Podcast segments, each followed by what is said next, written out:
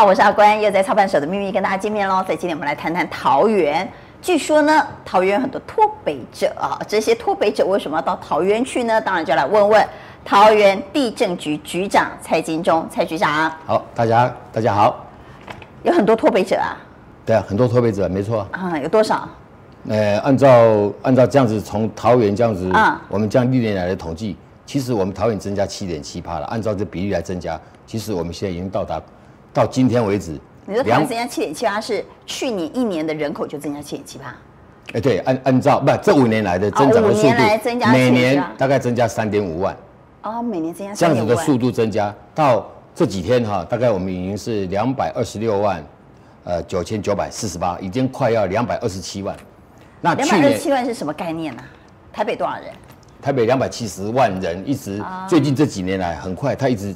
已经降到两百六十万，嗯，所以我记得有专家学者跟我们分析，在未来再过十几年，我们桃园的人可能会会跟台北市人口相当，甚至于超越。那每一年增加三万五千人，这三万五千人是从双北轻移民到桃园的呢，还是连改去生改去生？哎，都会有。但是脱北者，呃，双北，其实我常常就会讲，嗯、我们市长带动这些相关的交通建设，时间来换取空间啊。好，那以前我每次在跟人家。谈话的时候，我都会讲，哎，工哎住在台桃园，工作双北。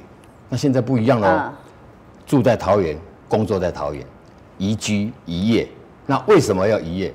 今嘛哈，桃园哈，桃园是我们年轻年轻族群他生活呃工作他的梦想就在桃园。为什么？桃园有什么工作机会？来讲一下。哦，呃，除了我们一些哎从化区开发区非常多，那最重要是市长。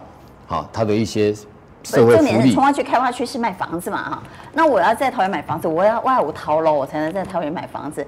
所以桃园到底有什么产业，还是有什么新的就业机会？就像这一次台南为什么涨那么火？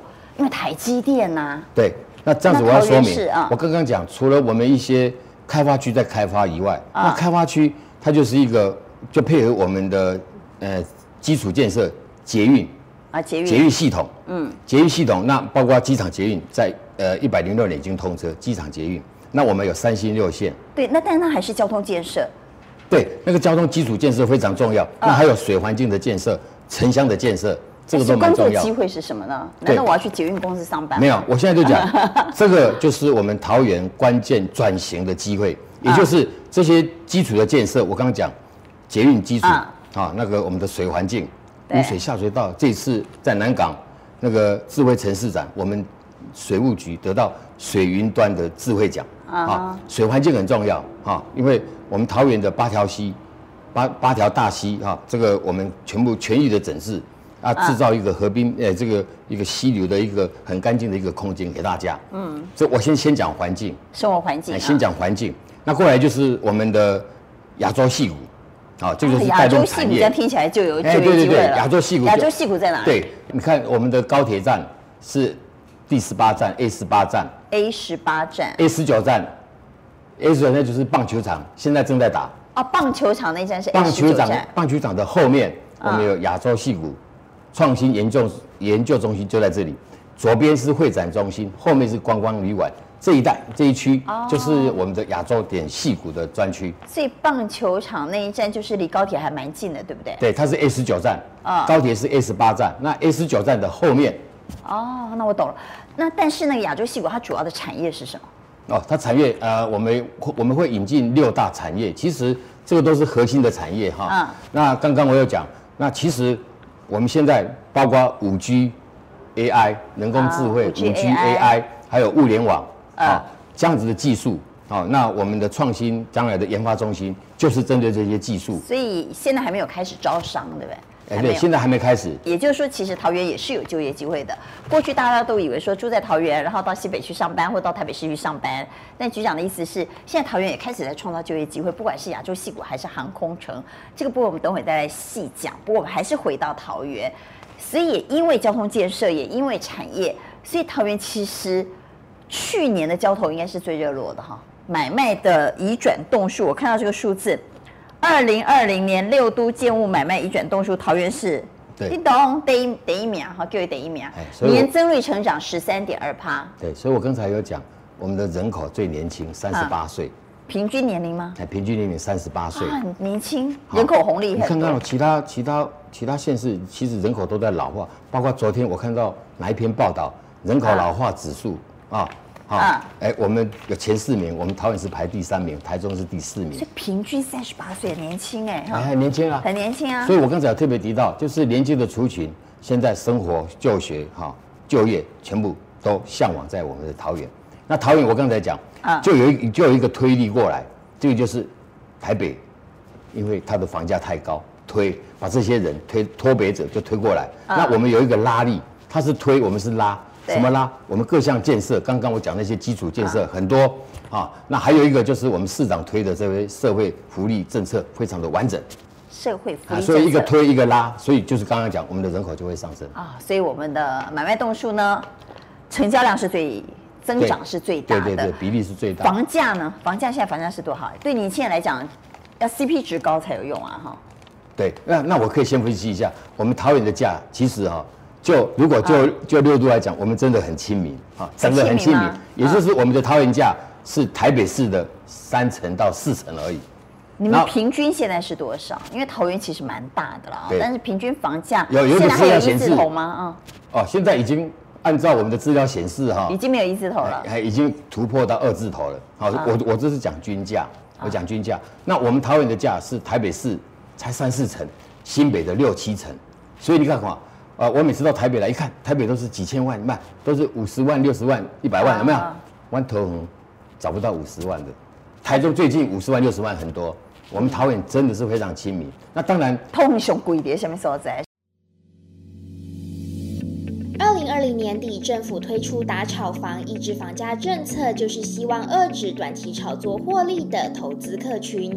不过，属于桃园区一级蛋黄区的艺文特区，是在地较高价买盘，多为高端资产自住及自用，因此较不受相关房市政策影响，仍维持一定的交易温度。艺文特区位于桃园区中正路、新埔六街、南平路之间，为桃园市最贵房价区，一直有桃园市信义计划区之称。区内除了著名的桃园展演中心，未来将规划新建桃园市立图书馆总馆，分为图书馆与电影院两栋指标建物，被誉为全台最美图书馆。而桃园绿线捷运的开通，此区域将有两个站点，成为在地利多。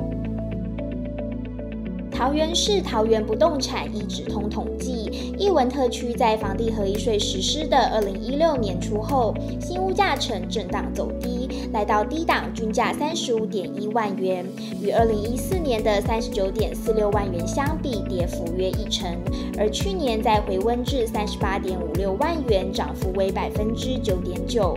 而目前最高单价已突破五字头，来到五十一点五一万元，为统计新屋价码以来的高点，可见艺文特区的身价不凡。房产专家指出，艺文特区的高价宅在二零一五年房地合一税实施前的表现佳，到二零一六年房地合一税上路后重税实施，房市有降温，但仍维持在单平均价三十五万元的水准。出于买家特质，不少买家购置后装潢一两年也不急于入住，也有旅居国外在台置产者有如资产收藏品般的购物态度，不会像想短期获利的投资族群急于转手，因此让艺文特区的高房价相对持稳。房产专家表示，艺文特区在地高价宅中不乏单价四字头，总价也多有攀上豪宅课税标准的四千万元以上交易。另外，该区域一些高价宅目前行情也要平均单价三十五万元，即使作为投资选项，也要有一定的资产水准。随着房市升温与在地利多不减，预期当地仍具不错行情。房产专家指出，房地合一税二点零版将延长五年的重税闭锁期。不过，对于口袋深、能购置在如艺文特区这类体质稳健蛋黄区的买方，多属自住需求，也能承受长时间的置产成本，且区域发展强劲，房价易涨难跌，都不容易成为打炒房地雷区。好房网 TV 综合报道。应该是在我们的艺文园区啊，艺文艺文园区，艺文园区这个是当时也是我我把它完成的、啊、这一块，它的它的其实它区位真的非常好。啊，你看看我们办的开发区，一定都要等房子盖好，人进来，对，然后商业区才会繁荣，才会开始。你看看高铁，高铁是我办完的，九十三年办完到现在，对不对？现在是不是很繁荣？青浦啊，慢慢来青浦。那我现在讲艺文园区，艺文园区是其实它南平路周边本来大楼就林立了，人很多。商场很多，所以我一艺文园区一旦开发出来，它马上就成熟的发展，而且，呃，遇到不景气它不会跌，因为因为它抗跌性很高。为什么？因为它还有两个站。因为它是桃园的蛋黄区嘛。对，它蛋黄区，所以它的我们两我们两个站 G 十跟 G 十一就在呃大兴西路跟南平路，刚好在这边。啊。然后里面又规划展演馆，啊啊，旁边又有两个，一个图书总馆跟电影院，明年陆陆续续完工。你刚刚讲的那个呃是。艺文园区是艺文园区，那个是绿线是吗？对，绿线 G 十站跟 G 十一站。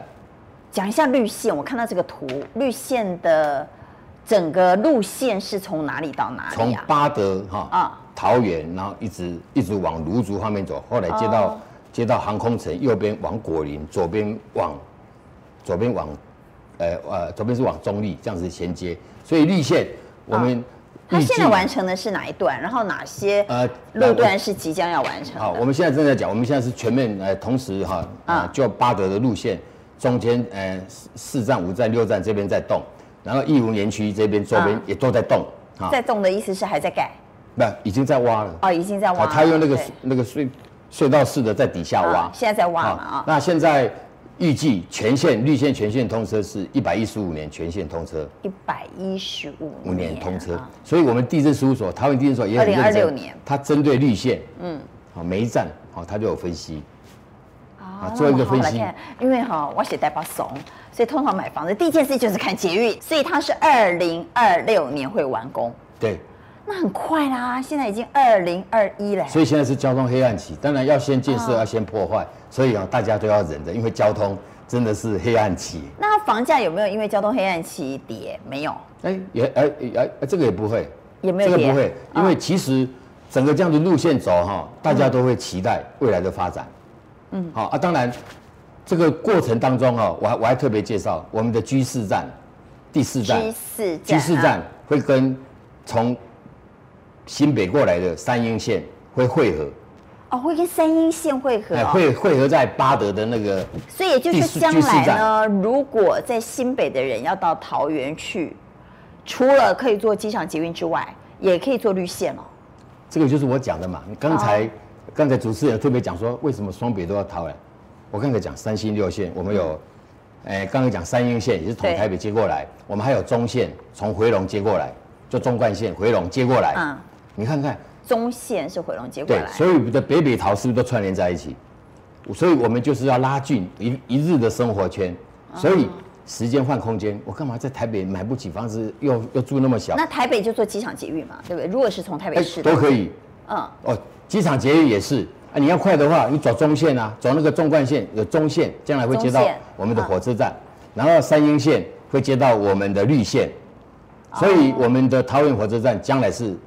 三站共构，三星六线。哎，三星六线。之前哈，呃，我以前本来要去高雄买房子，那我就是用台巴怂的逻辑想说，哎，有捷运房价就会涨，但是在高雄呢，有捷运房价有没有马上涨？其实是没有，高雄是这两年涨得比较明显。那后来就。在地高雄人来跟我讲啊，你在台北怂你不知道，我高雄人不得坐捷运的啦，那个捷运那么麻烦，我做了一条线就不像你们台北市网状的，它可以呃这条线接那条线，那条线接那条线。哎，讲啊，我在高雄坐捷运落车了是要安怎？无应该要死，个叫无计停车，所以其实桃园哈。当时盖了捷运之后，并没有对房价造成太大的激励。虽然现在捷运其实慢慢大家生活习惯已经慢慢改变啊，使用的频率也增加了，但是对高雄老百、高雄民众来讲，高雄老百姓来讲，我觉得它那个激励效果对房价激励效果没有那么大。那我们来看桃园，桃园有没有用？呃。台北或新北的捷运逻辑去思考，说是不是我们的桃园可以做一个比较网状的捷运路线规划？我们为什么要这样子的规划？现在我讲三星六线，哦、有六个线，那未来我们还有二点零，我们的我们的捷运二点零会有十一条十一条轻轨，就会复制双北经验喽。对，为为所以台北它有三环三线，它也是一样。对，那桃园其实也要让让所有的观众哈，包括主持人知道，我们桃园的开发的这这样子的一个逻辑跟台中、台南、高雄是不一样，不一样的。他们是以以车站为中心，对，往外扩，所以他们车站为中心，他们的都市计划就是一个台南市、高雄市一个都市计划，然后市中心先扩。扩完了发展，再继续往外扩，什么都连在一起？不知道。对，对啊，它往外扩啊，这个发展的往外扩。那我们桃园不是？我们桃园有三十三个都市计划，这边一个，那边一个，那边一个。你看我的观音草塔，这次二月二十三号卖，哎，卖得不错。可是，可是它在观音哦，有一个距离很远，对对，对不对？所以你看，主持人你可以看最左边，上面有一个观音，哦，有没有？有。啊，那个那个价位也蛮亲民的，现在是大概十八万到十九万。我我交通位置介绍一下，你看、啊、我们拉一条线出来，那个就是将来就是啊市长规划的一条轻轨线，然后从高铁下方的高铁，呃，你指的轻轨线是浅黄色那一条吗？那最上面那个，因为草塔它上面是机捷 A 十五站会接到那里那条线，对，那条线会画出来，就是将来会有一个轻轨会接到，将来会有个轻轨，这个图上没有哈，对，然后高铁高铁车站在它右下方会接一条，现在一条路已经在打通，会接到。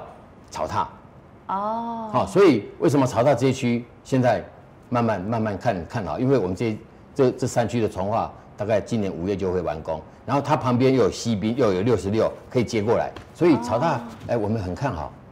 草塔现在是十八万，你刚刚说？来十八到十九，十八到十九是新房子嘛？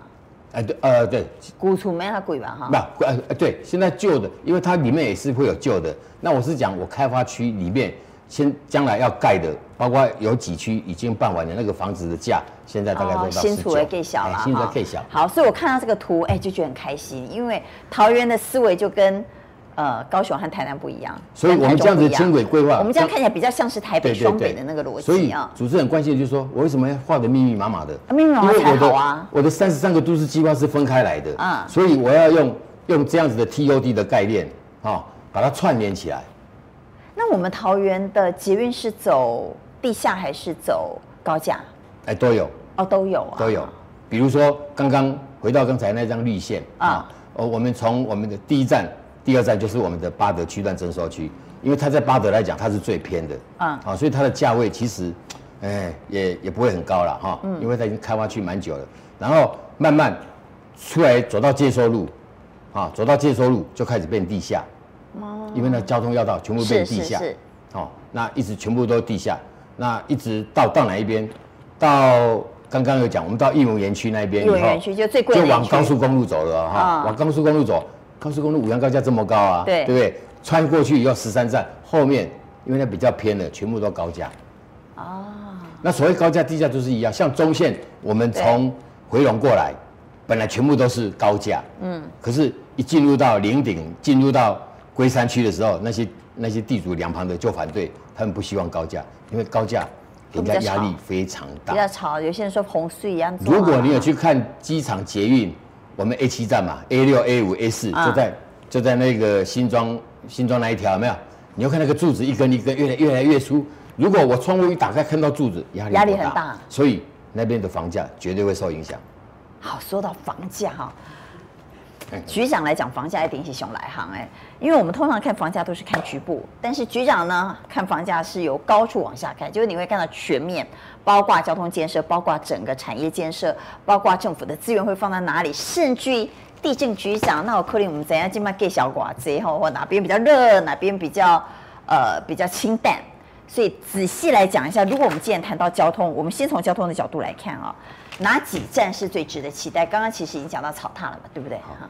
我刚刚特别讲，如果有两站汇合的地方，有三站汇的地方，啊，那个那个人那个人潮是最好的，啊，人潮是最多，好，啊，那当然，所以哪几个站？光现在不解冰，啊？不多少够嘛？就是刚刚讲的绿线的 G 四站啊，G 四啊，G 四站，它跟观众 G 四 G 四啊，它跟三莺线汇合嘛，啊，G 四啊，当然我们这条还要等三莺线过来。好，他现在还在评估报告过程。那 G 四呢，在巴德区，对我看到。对，对，在巴德。局长准备的这个资料，现在的新大楼呢，平均一平是二十四点三万，黑马不修啊。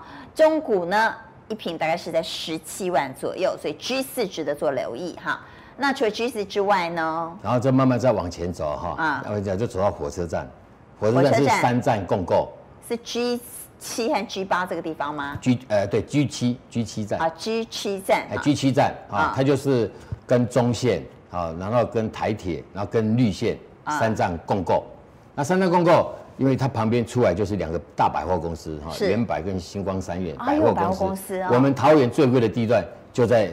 哎，就在那个纵贯线上的肯德基，那个是我们的地段最高啊，是地王哈。对，那个是地王，然后地段也就是火车站出来那条地段。嗯，因为这边我们的客运总站、火车总都在这边，这个人口最多的地方，它大概三十四万。好，新大楼了哈，新大楼一平三十四万。那中古屋其实还蛮亲民的，一平大概是二十点八万的平均价哈，所以 G seven、G four 可以做留意。好，对。阿伯了哈，阿哥伯阿阿伯就接着就继续往下走啊哈，哦、往下走就是其实哈中间哈中间这个路段就是我们桃园早期最兴盛的地方，可是现在旧都市已经慢慢没落，这个价都不会很高，一直要到十站十一站就是艺文园区啊，艺文园区啊，他现在啊因为盖了一两栋大楼，他们坚持是卖四十万哈，所以均价卖四十万，所以现在艺文园区如果按照这样子来讲的话，是三十九到四十啊，可是一般来讲。一般来讲，大概三十四万以上。嗯，啊，艺文的周边，哈，它大概就是在二十九、二十八到二十九左右。好，我们来看艺文，我在讲艺文区的旁边就是中路。啊，局长刚刚讲中路，画面上我可以看到中路是新大楼，大概二八点三七万平均嘛，一平哈。我看到你准备这个资料，这是桃园最热门的生活圈，是不是？对，我们整个桃园区大概就这九个生活圈，其实大部分都是有经过。呃，我们的开发开发过的，啊、所以义文园区是一个区，中路是中路区哈。那龙安跟中平哈，这个是早期的开发区啊，所以它为什么会比较诶亲民的价，亲民的价？它是比较旧社区啊。对对，它比较旧社区了哈啊，但是它生活周边的生活生活的商圈其实旧社区都蛮完整的，哎，菜市啊，下面哎，什么都有，什么都有哈。所以中平跟农安，那其实。哎，我还可以讲一个，有一个大有，有没有看到大有？大有有啊，在右边哈。嗯。啊，大有。大楼大概十九万。哎，对对对，啊，那边都是。二十一万。哎，那边几乎都是大楼，哦，那边都大楼，但是为什么会比中平跟农安，哦，还还稍微稍微不亲民的？就稍微贵一点。啊。但是最近大有那边我们开发很多哈，兰坎溪的整治，它旁边有兰坎溪。那桃林铁路我们也废掉了，现在做健康步道给大家走。然后最近我们在大有那边又做了一个。市市长很关心，又做了一个梯田，所以那边现在真的梯田，就是本来都是东西蒙啊叠啊，现在把它改造成啊那个有有有水，还可以种水稻，然后供民众去玩的儿童娱乐区。本来是蒙啊叠吗？哎，本来蒙啊叠，我们把它改造成这样子的，哎。啊，基本上其他挂挂有蒙阿波。会看到不不不哦，没有没有没有没有没有，他就把它做成一个山丘，像梯田的一样，啊，供民众假日还能够去那边玩耍。所以现在大有区那边其实现在非常热门。哦，所以它还有休闲。所以我们桃园大概就这三个区啦，价位价位大大有稍微高一点啦。哦，那其他就是我刚刚讲的，就是艺文园区现在是最热门啊，那过来就是小块溪。小块溪是刚刚自办市立重划办完，看到上面写清溪这个地方，对，叫做清溪特区，我们市长特别给他取叫做清溪特区。可是很贵哎，对，他现在预收，我们现在跟他调查，嗯，那为什么那么贵？三十三万多哎，这是我们桃园最后一块地，最干净的市区，啊，嗯，而且这一块已经讲很久了，讲二三十年。最干净的意思是什么？啊，不是啊，就是说，都是得无清气，都刚不是不是无清气，就是纯。就是它是处女地啊，桃园市区就这块地还没开发、哦、啊，一百零七年把它办完了，那现在预售屋一一栋一栋盖起来啊，我们去房价，嗯，房了十一间，全部都是三十三万至少。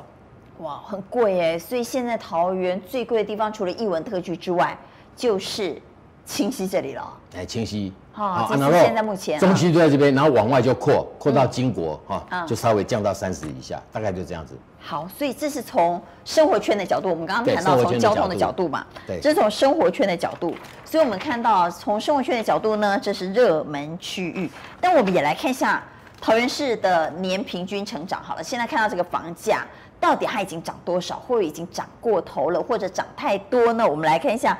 桃园大楼的年均价走势，哈，请局长帮我们来看一下，算涨很多哎、欸，对，涨很多。我刚才就是讲说，你看一百零五年是低点嘛啊，新大楼一百零五年的时候还看到一字头，之后就没有看到一字头了。现在已经新大楼已经来到平均均价哦二三点五，那如果是中古屋呢，已经来到十八了，这涨蛮多的哎。对啊，这个就是因为人口一直在增加，嗯，增加进来，他为了在桃园工作，那我们的桃园也就是最近因为这个台商回流啊。